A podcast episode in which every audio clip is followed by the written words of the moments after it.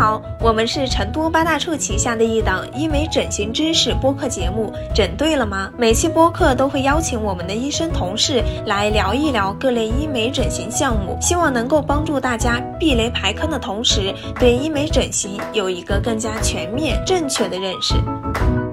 有些时候，医生为什么会建议联合治疗？有些时候，医生为什么不会建议呢？那联合治疗的这个优势在哪？今天呢，我们就请到傅老师来，主要跟我们讲一讲，就是光电项目中的一些联合搭配。我今天也是作为大家这个课代表哈，先把大家很想问的几个问题罗列了出来，那我们就先开始了。好好，那第一个问题就是什么是联合治疗？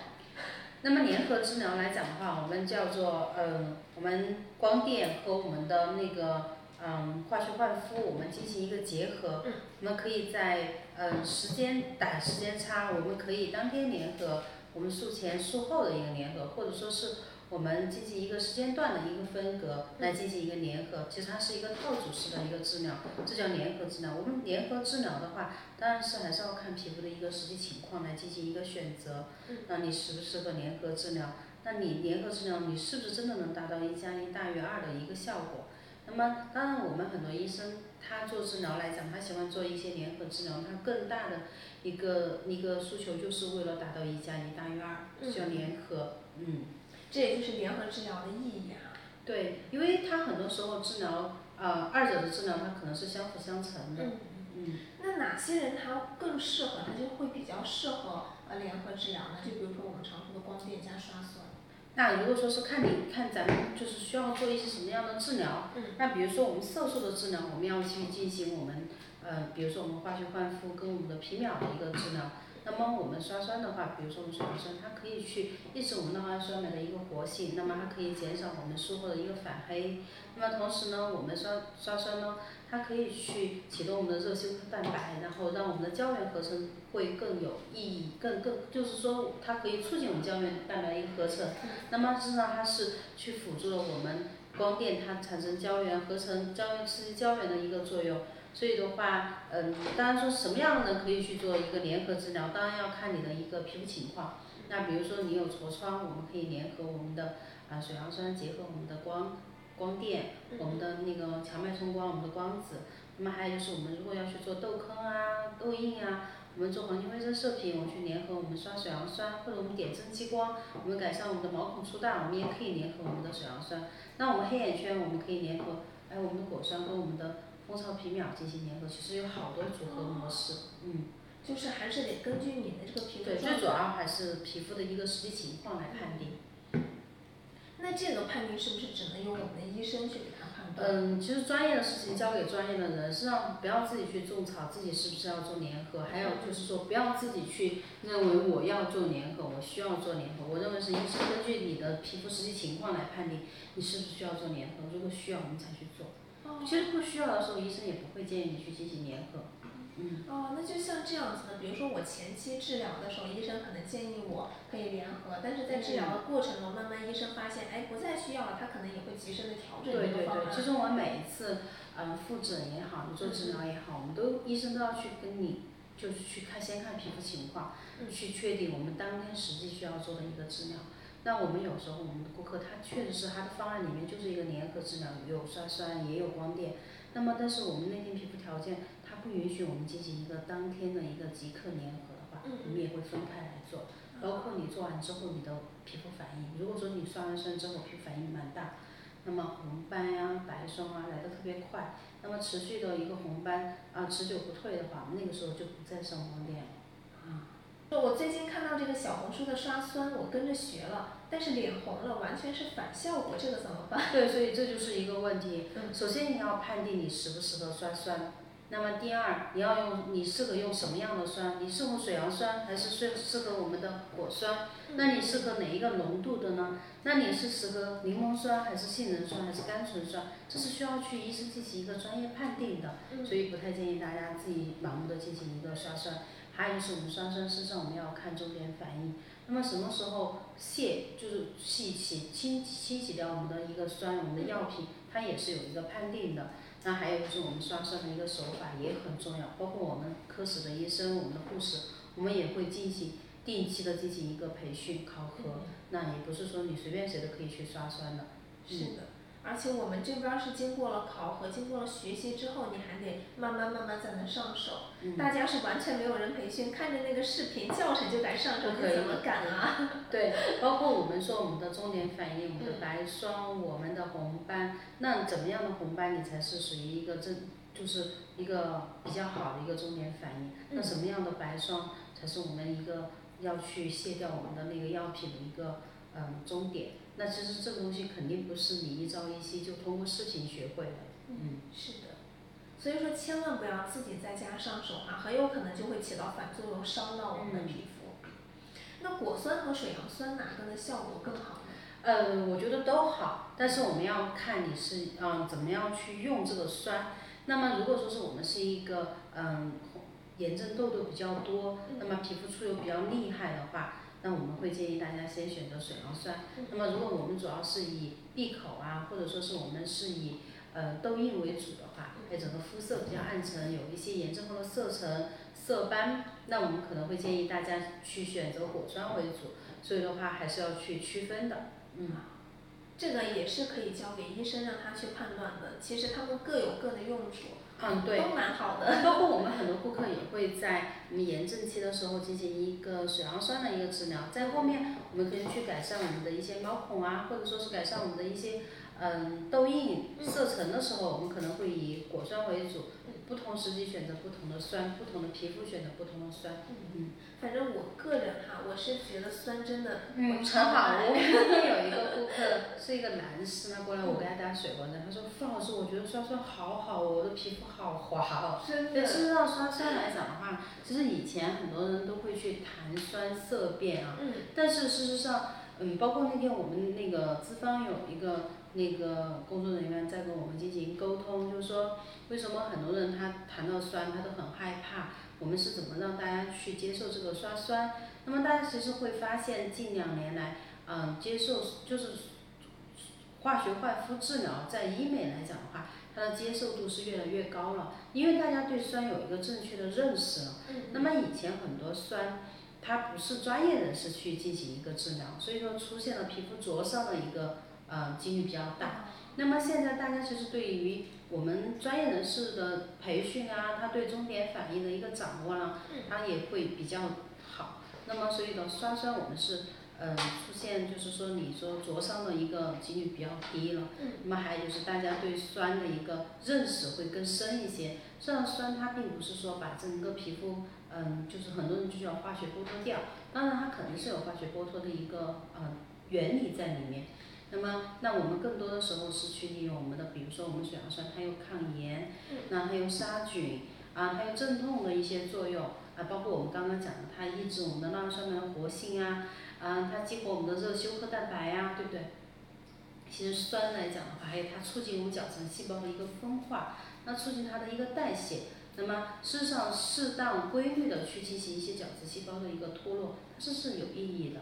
那角质细胞的脱落，那并不是像我们以前那样，就是去角质那么暴力的一个方法。那么，其实你通过用水杨酸或者果酸这种方法，它会更温和一些，呃，更科学一些，对皮肤的损伤会比较小。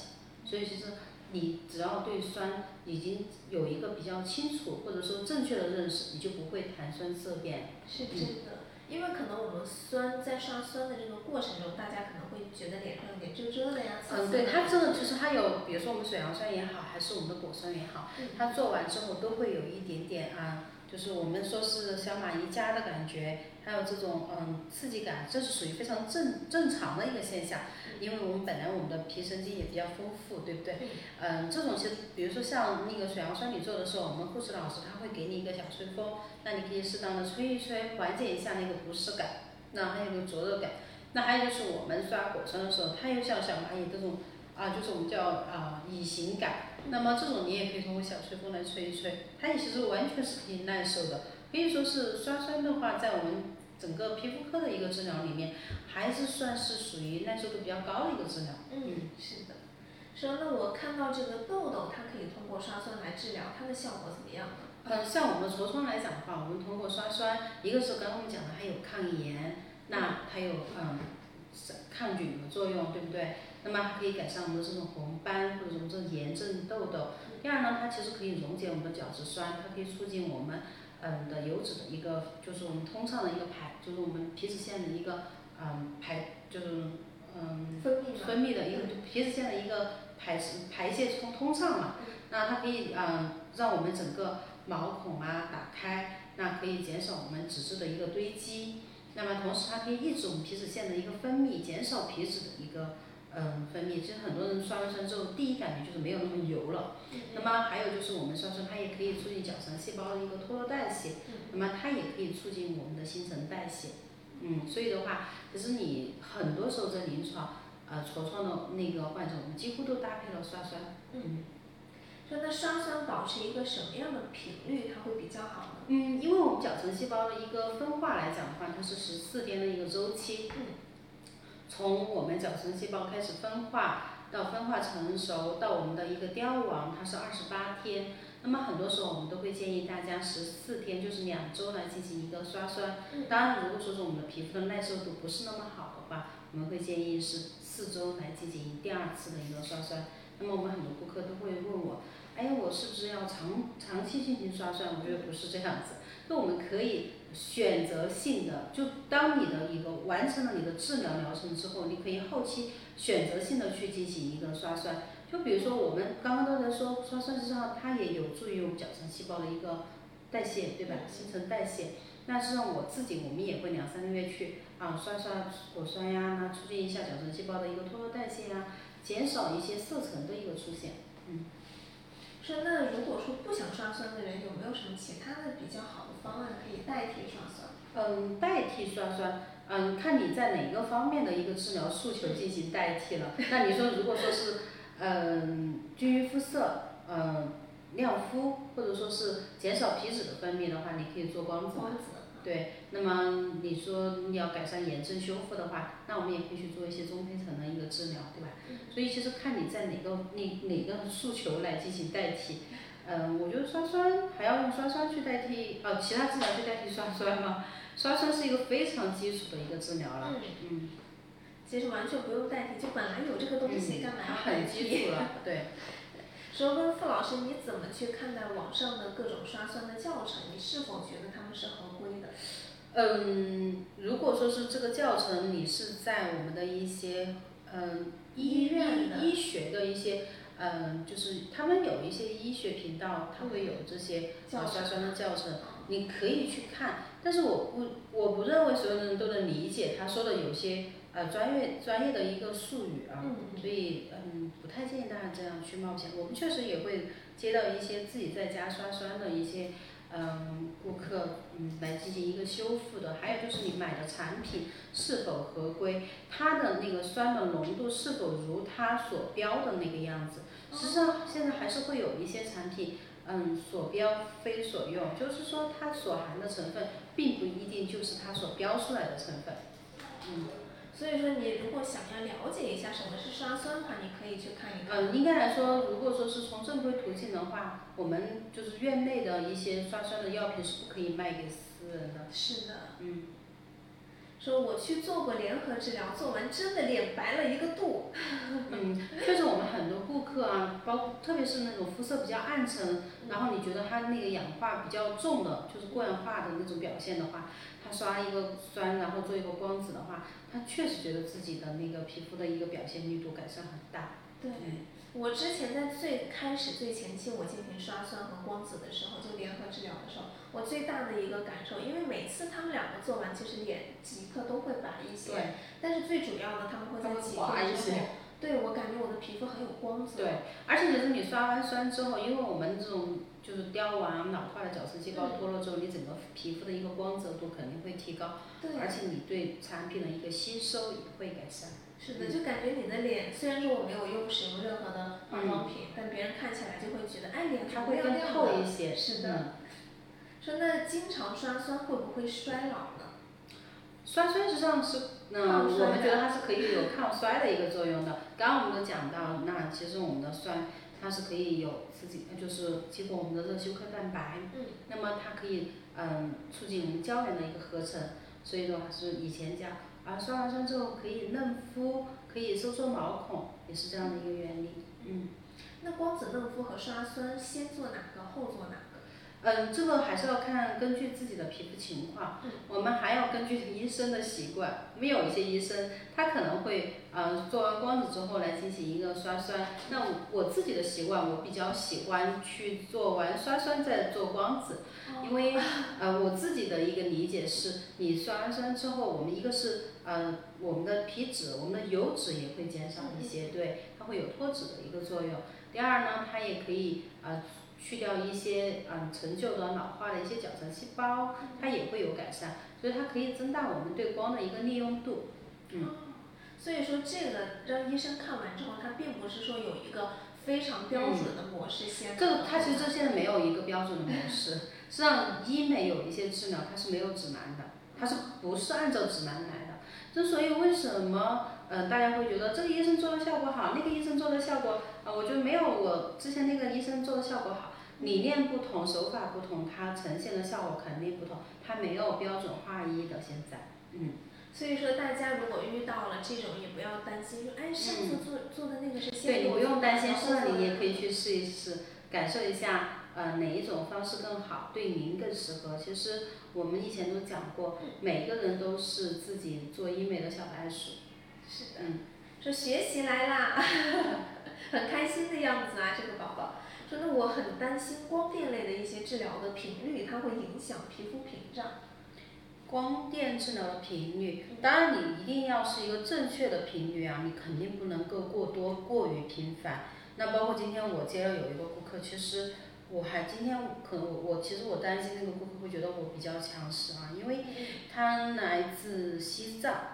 嗯，然后他整个皮肤是一个炎症性黄褐斑的表现，他之前做过四次光子，他明确告诉我他以前是没有黄褐斑的，但是他做完光子之后，嗯，就发现自己的色斑嗯范围增广，然后家里面呢也说他的那个色斑颜色有加深，嗯有增多，那么事实上整个皮肤看起来就是一个炎症黄褐斑。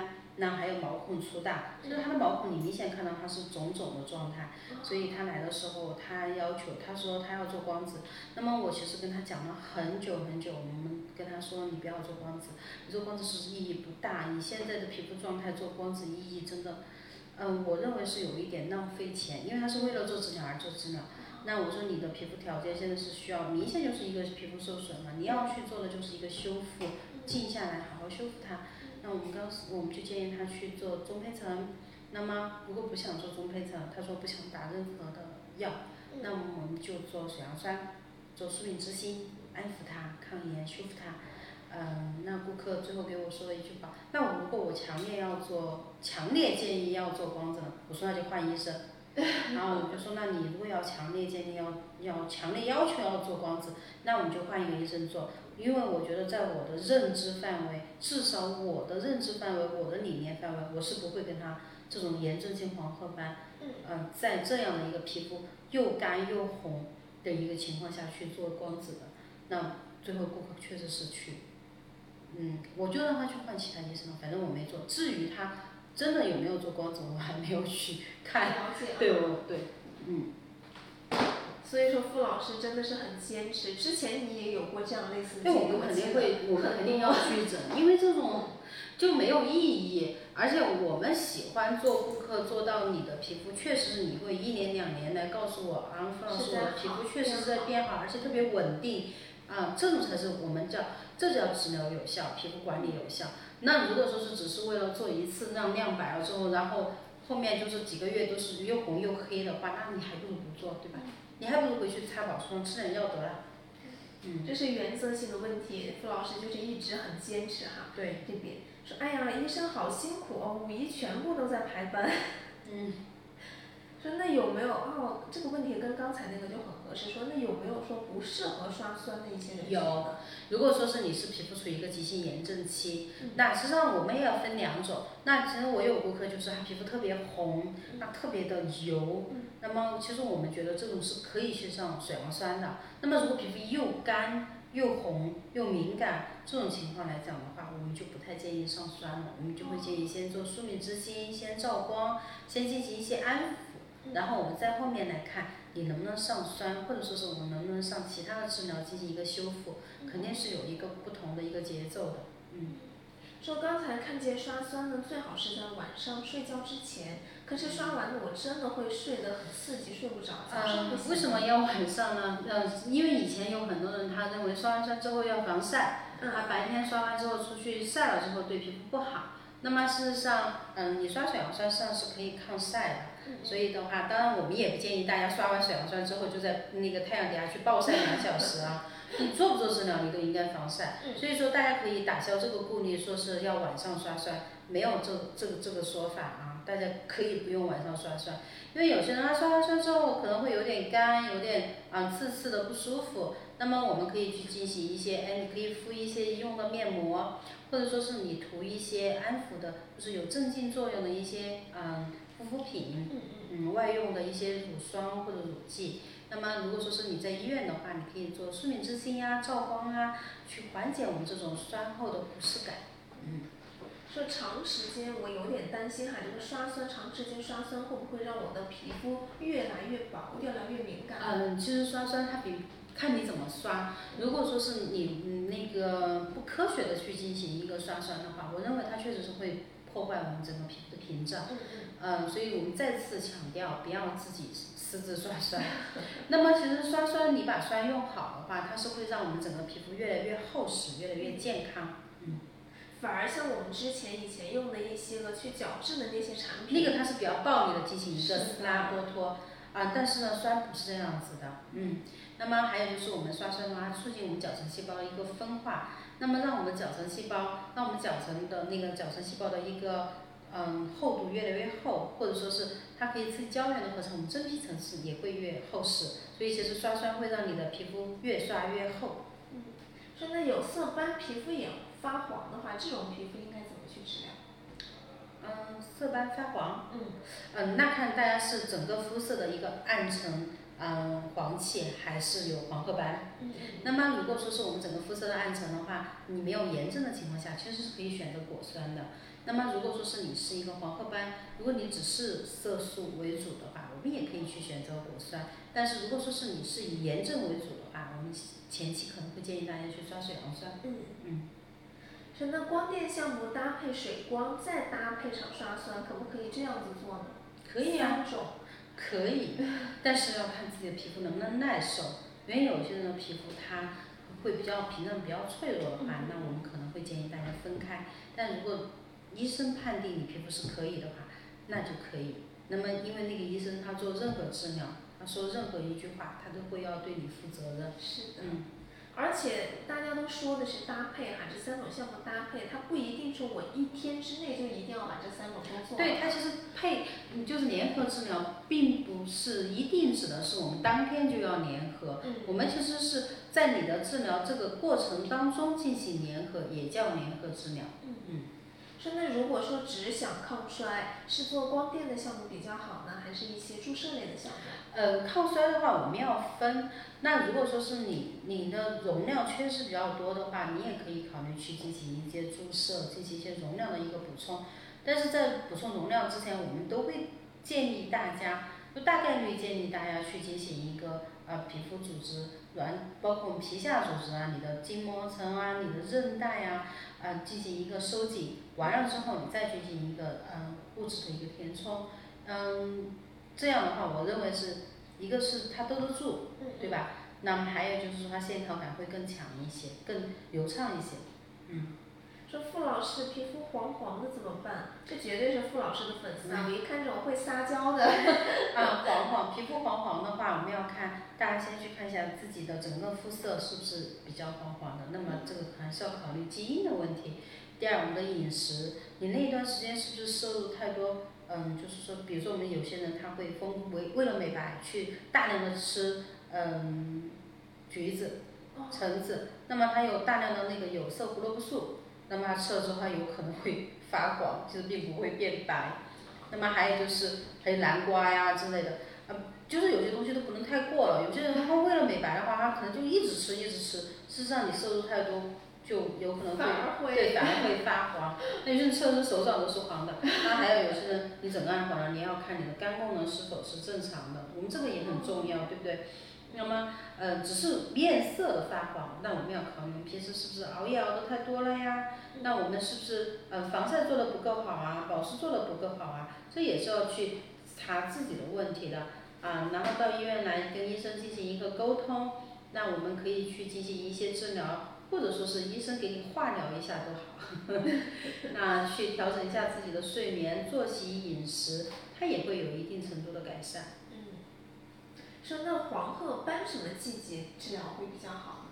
黄褐斑，我认为什么季节都应该去治疗，不要去选择季节，呃，因为黄褐斑并没有说是因为季节的变化而呃它来又走来又走，是它一直在，只是说在我们夏日的时候，嗯、日晒了之后，它黄褐斑会更加重一些。但是呢，我认为是你随时都可以去做治疗，因为你只有你去做了治疗，你才能够从医生那个地方得到你平时应该怎么去护理的一些信息，正确的信息，而不是东家去听一句，西家去听一句。而且我们黄褐斑它其实是要从我们的嗯居家管理，哎，对，我们叫前庭后院，对不对？那前我们要在家庭家里面进行一些管理，我们的护肤品的一个使用，我们口服药物的一个使用摄摄入。那包括我们也可以通过我们一些食物的摄入来进行一些调整。那么还有就是我们情绪、我们的作息的一个调整。那么到医院里面来，我们也可以医生根据你的一个黄褐斑的一个就是分段情况。如果说是前期的一个炎症期，我们可能要以抗炎修复为主。那如果是色素为主的话，我们可能会促进色素的代谢呀，以改善色素为主。所以黄褐斑，我觉得任何时候都可以去做治疗。嗯。不是说非要分季节，我不要分季节。其实你冬天做黄褐斑，你如果不注意防晒，它依依然得不到好的效果。虽然夏天的话，大家其实防晒意识还是更强一些。嗯。是的。说哎呀，我吃完那个火锅长了两颗痘痘在额头，这种需不需要管呢？那偶尔长一两颗痘痘，我觉得也还好，哪有不长痘痘？因为我们都是有皮脂腺的人，对吧？啊，我觉得长一两颗痘痘不不要太紧张。如果说是平时家里面有一些祛痘凝膏啊，啊，或者说是有一些水杨酸的一些低浓度水杨酸的一些产品啊，你可以点涂一下，没有问题的。或者说是如果炎症比较重、比较红肿的话，你可以去涂一些夫西地酸呀，或者说是百多邦都可以。嗯嗯。但是切记还一定不要自己在家用那个手去挤。对，不要去挤，因为你们没有做嗯消毒处理的话，有可能会引起嗯感染。是的。而且还很容易留留痘印儿哦。嗯，对，太暴力了。说那备孕期的话，可不可以做这些项目呢？备孕期是可以做项目的，只是嗯。怀上了就不做了，因为那天我们还有那个我们工作人员打电话问我说，有朋友怀孕了，但是长了很多痘痘，特别想处理。我说，孕妇一般大家都不太建议去做，因为其实影响因素太多了，最好不要做。那么还有就是在备孕期间做些医美的项目，只要就是我们现在有一大家都认为肉毒就不要打，对吧？那其他都还可以，其他都行。不影响。那我那我这边有一个我自己想问，还是刚才衍生的这个。那如果说呃这个已经当了准妈妈了，在怀孕了，但她平时呢，她又觉得可能怀孕激素各方面影响对她不对，呃激素水平特别特别影响我们的一个。其实，在孕期的话，最主要就是激素水平，还有就是大家的一个作息，呃情绪，还包括我们就对皮肤的一个疏于管理影响。那么事实上，我们不能改变激素的情况下，我们就改变自己的作息，改变自己的护肤习惯。那么其实还是要加强保湿。嗯，很多妈妈已经懒到脸都不洗了吗？对，还是要加强保湿防晒。嗯。那之前还是有人会说，就是呃怀宝宝的时候，你不能涂各种护肤品。其实很多护肤品都是可以慢慢用的。包括其实很多医用护肤品来讲的话，它也会去标识，嗯，大家也可以自己去查。啊，其实以前有一个 A P P 叫美丽修行，我我我以前都用过，就是你用的产品，你就把它输入到里面去查，它有一些成分，它可以标注出来哪些哪些成分是对孕妇、对小孩儿是安全的，哦，这个你可以去参考。啊，就是自己做完攻略之后，你可你一定要还是要护，还是要护肤。其实你不要那么多功功效性能嘛，其实保湿类的、修复类的，几乎都是孕妇还是可以用的。嗯，是那皮肤屏障太差了，适合刷什么酸？嗯，所以我们刚刚又回到我们刚刚那个话题，嗯啊，你的皮肤屏障特别差的话，那我们要看你能不能刷酸，你是属于哪一种皮肤屏障受损，对不对？嗯那这个我觉得最好，不管你是刷水杨酸也好，还是果酸也好，包括现在有一些啊牛奶酸呀各种酸，那最好还是嗯医生来进行一个判定。嗯嗯。请问敏感肌如何抗敏抗衰呢？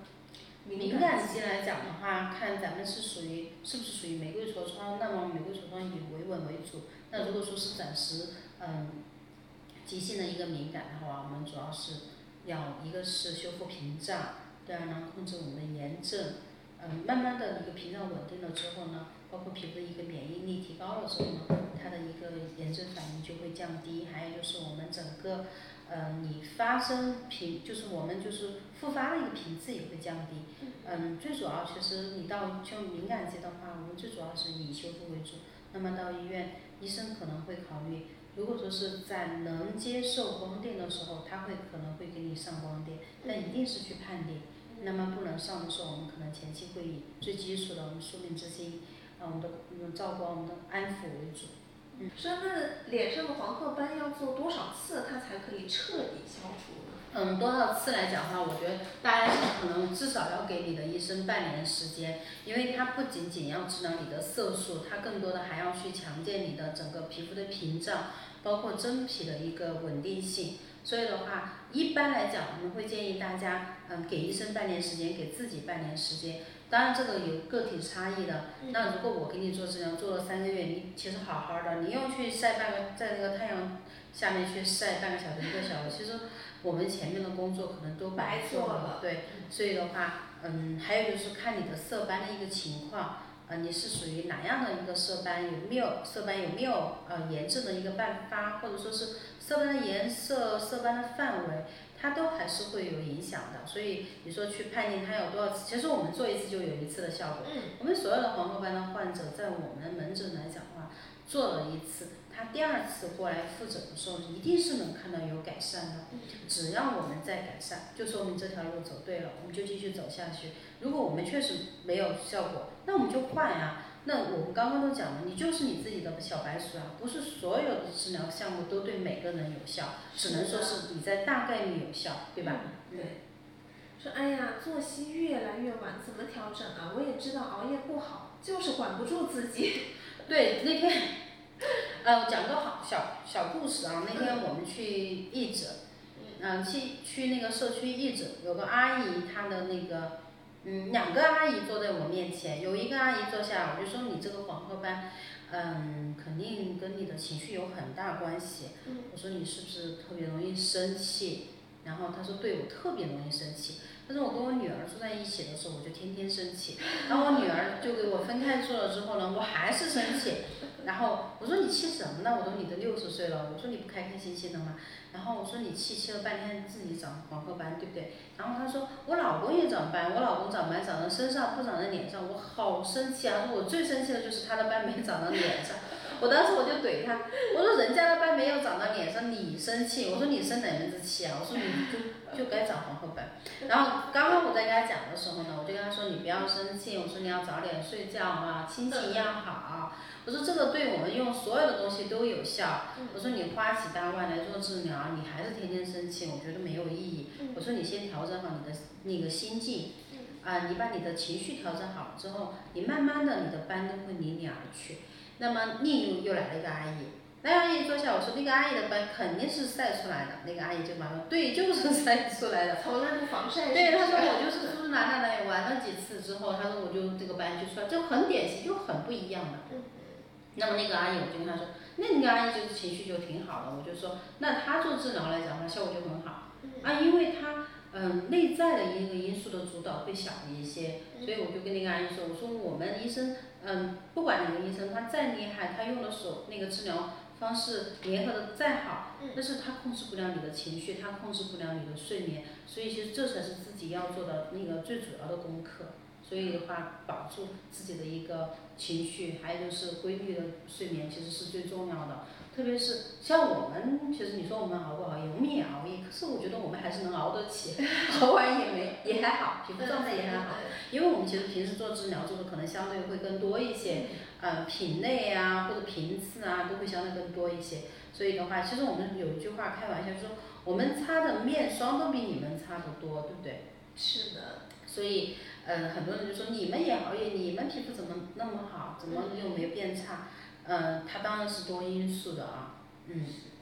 而且我们我们每次在有皮肤科医生直播的时候，大家都会说，怎么皮肤科医生的皮肤都这么好？是不是你们老是偷偷做一些什么或者用了什么？其实我们不用偷偷做，我们很多那个我们现在已经就比较熟悉我的顾客都会来说，啊，你的皮肤越来越好了，每一次来状态都会更好。那事实上，因为你每次来，我们都在做治疗，其实我们都在叠加，我们都在去巩固它、维养它。我们说的最多就是皮肤，最主要就是呃管理保养。其实肯定不是心血来潮来做一次，我半年一年不来，那我要要求做那个治疗好。那其实是这种情况来讲的话，大家就稍微误解了医美这个行业了。是的。而且他，大家身为像傅老师他们身为皮肤科的医生哈，他们的皮肤有一些问题的时候，他们可以在最开始就发现了，然后呢，对应的做出一些措施和改善。对，我们就是会去，而且我们更多的会去尝试新的东西。嗯。其实，比如说很多人都会说，傅老师，我是选热玛吉还好，还是超声炮也好？那其实我会告诉大家，都做，我们都做，我们其实没有去选择。对，那我是做光子好还是做皮秒好？我们也都做。是的。对，所以其实很多东西它其实，在不同的一个皮肤状态，或者说是你去选择，并不是说是我只做这个治疗。嗯嗯。就像大家有一句话说的啊，就是成年人了，我才不选择呢，我都要。对。真的光电和光电可不可以叠加做呢？嗯，光电可以叠加做，但是看你怎么去叠加。呃，其实我们很多就是刚刚我们说的，我们都要，其实它也是得叠加，只是说我们不太建议大家在当日进行一个光电的叠加，因为我们那样皮肤太累了，我们一般不进行这样的一个叠加。嗯。那这边有个宝宝又问说，皮秒和这个超皮秒，它们两个有什么区别？嗯，皮秒和超皮秒，其实我们以前讲了好多好多次，皮秒和超皮秒，它其实是，比如说。其实我们主要是应该说是蜂巢皮秒和超皮秒，它有什么区别啊？嗯，赛乐秀它是嗯，美国赛乐秀它是蜂巢皮秒，嗯，美国赛乐龙它是超皮秒。啊，赛乐秀颁布嗯发布了他们的那个皮秒之后呢，赛乐龙晚了一步，然后发布了他们的超皮秒。事实上，他们的速度都没有太大的差别。那比皮秒更快的是飞秒，飞秒是我们做眼睛近视手术的那个激光。那么，所以大家不要去误解他们说超皮秒一定会比皮秒快，不是这样子的。那么他们超皮秒也好，蜂巢皮秒好，他们是选择不同的一个波段去进行色素的治疗，优势优劣都有，就各有各的优势啊，所以各有各的不足。嗯，我们医院它现在选择的是一个蜂巢皮秒，嗯，其实我们总院就是蜂巢皮秒和超皮秒都有。其实大家因为这个名字啊，因为超皮秒多了一个超字，大家就会自然而然的觉得，哎，是不是二点零都有优势，都有劣势。其实每一台设备都不是完美的。嗯。说那以前我光子可以一个多月做一次，那如果是光子加刷酸，是不是它们间隔的时间就要变长一点？嗯，如果说是我们在治疗，比如说你做痤疮啊，或者说是闭口啊，或者说是你在做肤色暗沉这一块来讲，我们在一个疗程治疗的话，我们还是严格按照我们医生的一个疗程治疗时间间隔来做。当然，如果说在后期，呃，我们如果其实你做治疗并不是为了延长他们的间隔时间，你是为了叠加他们的效果。嗯，如果说是我们在后面进行一个呃维养的一个阶段的时候，你可以间隔时间会长一些些，两三个月做一次没问题。嗯。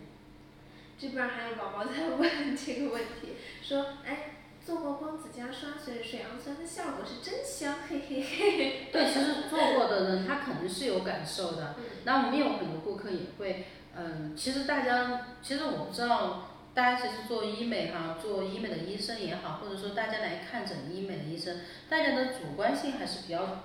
比较重的，嗯，其实很多顾客都会跟你讲，我想做什么，嗯，然后我或者说要我要做什么，嗯或者说是我觉得这样做，我觉得那样做，啊，我不想做什么，啊，我一定不接受什么。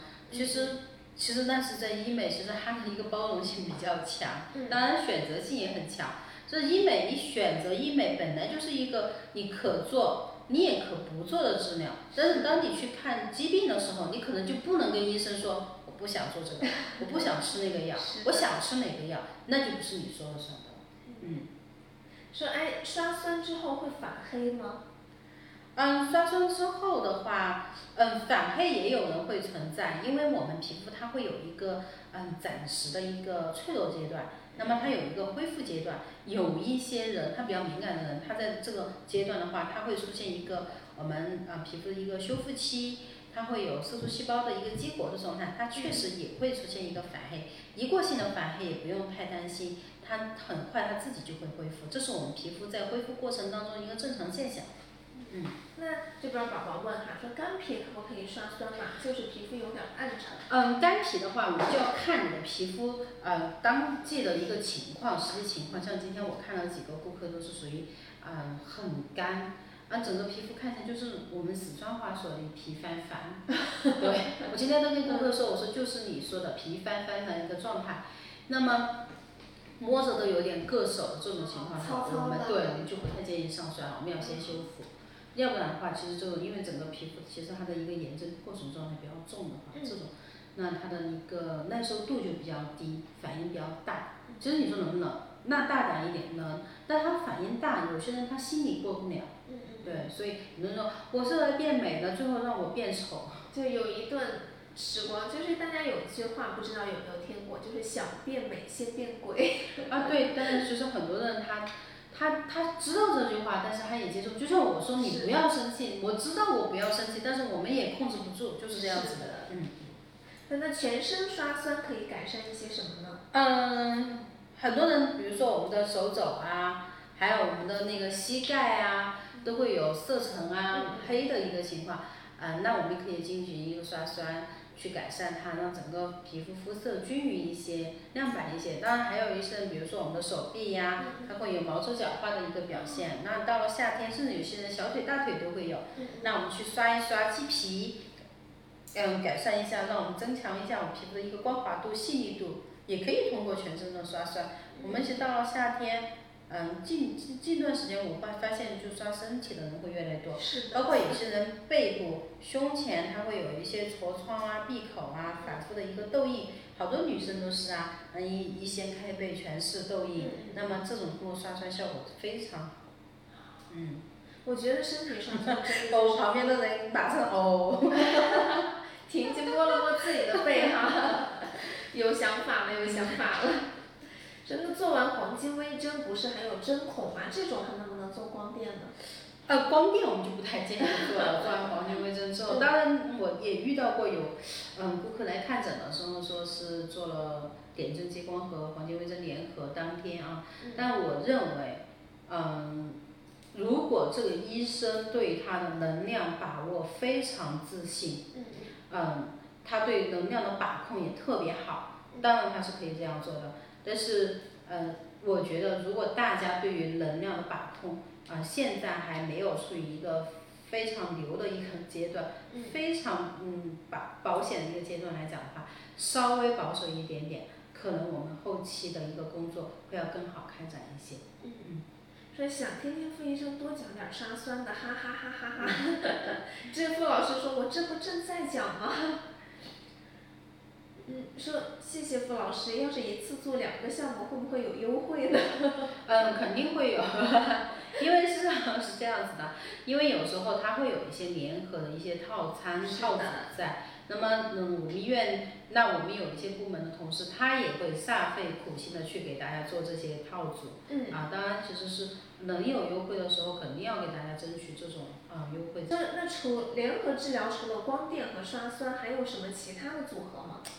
嗯，比如说你，其实我们光嗯刷酸还可以跟我们的中胚层联合，啊，我们可以刷酸之后做滚针、做美白，也可以联合，对吧？那么我们嗯很多，其实你说联合呢刷刷的话，实际上我觉得它跟好多东西可以搭配，嗯。嗯，对，就感觉傅老师讲的真的很不错，软软的，软软的，和讲的很不错，就是傅老师说话很温柔的意思是吗？说那皮肤在什么情况下是需要刷酸的？有哪些注意事项呢？嗯，刚刚我们讲了，你在哪一种情况下需要刷酸？痤疮，嗯，出油比较多，那毛孔粗大呀，肤色暗沉啊，那，你有色斑、黄褐斑、闭口，好多好多都可以。那么当然是通过医生的判定来进行选择啊，是否刷酸，刷哪一种酸，什么时候刷。啊，怎么样的频次，是否联合，联合谁，都让医生跟你进行一个探讨。事实上，我们的医生还是会很有耐心的进行一个讨论。当然，更多的还是尊重我们啊患者、我们顾客的一个嗯，你的一个嗯自我选择的一个嗯情况，我们也不会强制性的 让你做什么治疗。嗯。如果是我想自己刷酸的话，有什么注意事项吗？嗯，自己刷酸的话，那你就用一点比较低浓度的嘛，因为有些人他会用到百分之二的水杨酸呀，或者百分之五的水杨酸，这些会多一些。当然还是会有一些低浓度的果酸，大家会去用。嗯，尽可能不要自己刷酸。如果你非要自己刷酸，首先先选择浓度低的。第二呢，嗯，刷了酸之后即刻进行一个修复保湿。那么出外出的话，防晒要做好。那么我们一般来讲的话，刷完酸之后，我们都会建议涂抹一些修复的产品。嗯，是吧？那光电项目一般需要花费多少呢？嗯，这个看你做的是什么光电项目。那如果说是你做光子的话，就两千到三千不等。嗯。那么如果说是做皮秒的话，它也会有不同的收费标准。那么你做黄金微针啊，或者点阵激光啊，它也会按照部位来收费。我觉得收费这个东西的话，最好是线下你到店了之后，到医院来进行一个呃咨询。其实我们更多的还是先给你们方案，然后你再去呃考量这个呃方案的一个嗯那个经济花费。我们当然会建议大家是用最少的钱做最适合的治疗，达到最好的一个效果，对吧？不要去花那个冤枉钱。就是把那个性价比直接就给它拉满了。嗯。说那刷酸一般刷的是就百分之多少浓度的酸？嗯，像我们果酸的话，我们有百分之三十的、百分之五十的，甚至百分之七十的。嗯。那么像我们嗯水杨酸来讲，我们主要是百分之三十为主。嗯。在哪里可以预约到傅医生？这个宝宝们，你们如果想预约付老师的话，可以在我们的后台，就是成都八大处的公众号，或者是我们的小程序上面，你都可以看，因为上面呢有付老师的这个排班信息，你点进去就可以看到，哎，他哪一天上班，哪一天可以约，然后进去直接自己点击操作就可以了，是非常非常简单的。不仅不止付老师，就是我们八大处所有医生的排班信息都可以在上面看到的哈。确认过。眼神钱包不允许我联合治疗。其实联合治疗它的费用不一定会比单科的贵。嗯。所以说在这儿我给大家透露一下，我们下个月呢有一场直播活动。如果说确认过这个钱包之后，那你一定要把这个直播活动给它紧紧的。直播很便宜。是的，非常非常的便宜。说我我想做一个单个的光电类的项目。看你要需要做什么样的项目，我觉得最主要是还是要看皮肤情况适合做什么，不要说想着说是去完成一个任务，去做一个体验。嗯。说下一次一定要来找傅医生看斑，是什么类型的斑？你真的可以来找他聊一聊。那想要深度的清洁一下皮肤，有没有什么项目是可以推荐的？嗯，本来我们就不建议去过度清洁。那么深度清洁的话，看你要做怎样的一个清洁。嗯，清洁来讲的话，我觉得日常的嗯洁面就已经可以达到了。我们皮肤它不需要我们过度清洁，就是过度清洁反而会让我们皮肤的一个屏障受损，破坏我们的一个皮肤的一个稳定性，包括我们皮肤的一个菌群。所以我们不太建议大家就是过度清洁。嗯。那在这个地方，我有一个问题啊，冯老师。就是像我们有时候会用的一些泥膜，就是敷在脸上，或者是像一些撕拉的，包括就是在美容院有一些像大气泡、小气泡，就是它有很所以其实大家会发现，为什么现在出皮肤问题的人越来越多，是因为你们用的东西越来越繁杂。嗯，像撕拉面膜，我们刚刚都讲了，实际上它会，其实还是会破坏我们皮肤的一个角层细胞、角层细胞和屏屏障功能。我们不太建议去用这种撕拉面膜，包括那种呃泥膜来讲的话，事实上它很多这种泥膜，它其实是有是以那种碳碳的那种碳粉的吸附性进行一个改善。嗯，不太建议，有些人他还是会，也许有些人还会出现那个毛孔堵塞，对吧？哦，是。因为我看那个东西啊，我之前其实，在没有接触医美的时候，我有想过，我说这个泥膜敷到脸上，它到底是如何起到一种清洁的作用呢？吸附嘛，它是吸附的作用。那么还有有一些去做，嗯，就是大气泡、小气泡。那个吸力真的超级强。对它它它那个物理的一个吸力的话，我认为它还是会会引起皮肤的一个损伤，不太建议大家去做。现在做做这种的应该越来越少了。对，是越来越少了。以前大家都经常会做一些深度清洁的，现在慢慢慢慢真的就是越来越少了。其实面部稍微有一点油脂也还是可以的。对，其实脂质它其实是有保护我们皮肤的一个作用，皮脂膜。只是说有些人他是水油不平衡的，它脂质的分泌过度了之后呢，它会出现我们皮脂腺的皮脂腺导管的堵塞呀，或者说因为你角质酸的一个形成，它会堵塞我们的毛孔。那么它引发了这种炎症，所以的话，其实它不是说它就是个坏东西。嗯嗯。这边有个宝宝前面问的说，面部衰老到底是什么原因造成的？面部衰老其实好多原因造成。那我们的内源性的衰老，你的一个嗯两自由基啊，你的那个氧化反应，对吧？我们整个人体你的器官、你的皮肤，它都会有不同程度的一个衰老。嗯，还有就是我们的一个光老化，就是你的地心引力都会引起你的一个松垂，对不对？嗯，啊，你的光老化也会影响。嗯，像我们现在不良的一些作息、不良的饮食习惯也会加速我们衰老，包括我们现在过度的一个压力，它也会存在于影响我们。天天都很开心，天天都玩的人，他一定看起来会更年轻。是的，就是心态上也决定了他看上去会比同龄人更年轻一点儿。嗯。说，哎，益生菌水有推荐吗，付老师？嗯，其实我觉得益生菌水挺好的呀。我们院用用的那个鲜色益生菌水，用起大家就给顾客那个推荐之后，顾客用起来反应都很很不错。一百多块钱一瓶的霜的水，我不认为它就比 SK two 差，我觉得还挺好的。那它它主要有一些什么样的？它其实是它主要是调整我们的一个菌群，同同时呢，事实上益生菌水它也有嗯去红修复的一个作用。哦，所以说所有的肤质它都是蛮适合的。挺好的，一百多块钱的水用起来好。好便宜啊！